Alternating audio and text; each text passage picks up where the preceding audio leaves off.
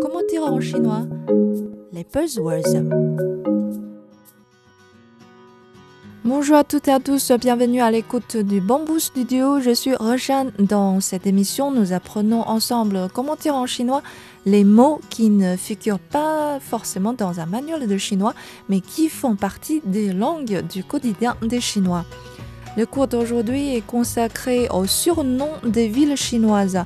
Pas mal de villes célèbres dans le monde ont droit à un surnom affectueux, surnom Bieming et pareil pour les grandes villes chinoises. Par exemple, Canton est appelé Huacheng, Hua, fleur, Cheng, ville.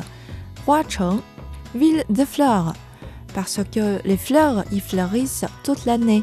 Et avec euh, le climat doux, Kunming, ville du sud, est surnommée Chuncheng. Chun, printemps. Chuncheng, ville de printemps et Chongqing, au centre de la Chine, où les gens mangent très épicé, cette ville a le surnom de ville de montagne, Shancheng, montagne, Shan, car elle est construite sur les montagnes.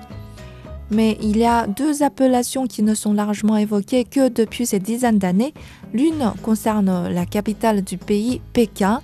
Elle est surnommée ville impériale, Di Du, Di, empereur impérial, Di Du, ce qui est facile à comprendre puisque Pékin était la capitale pour cinq dynasties dans l'histoire et elle reste toujours la capitale politique aujourd'hui. Et Shanghai, ville sans doute la plus mondialisée de la Chine, a aussi un sobriquet ville magique, Mo Tu, Mo magique. L'origine de ce surnom peut être remontée jusqu'aux années 20 du siècle dernier. L'auteur japonais Shofo Muramatsu a ainsi appelé dans son livre Shanghai au temps des concessions étrangères.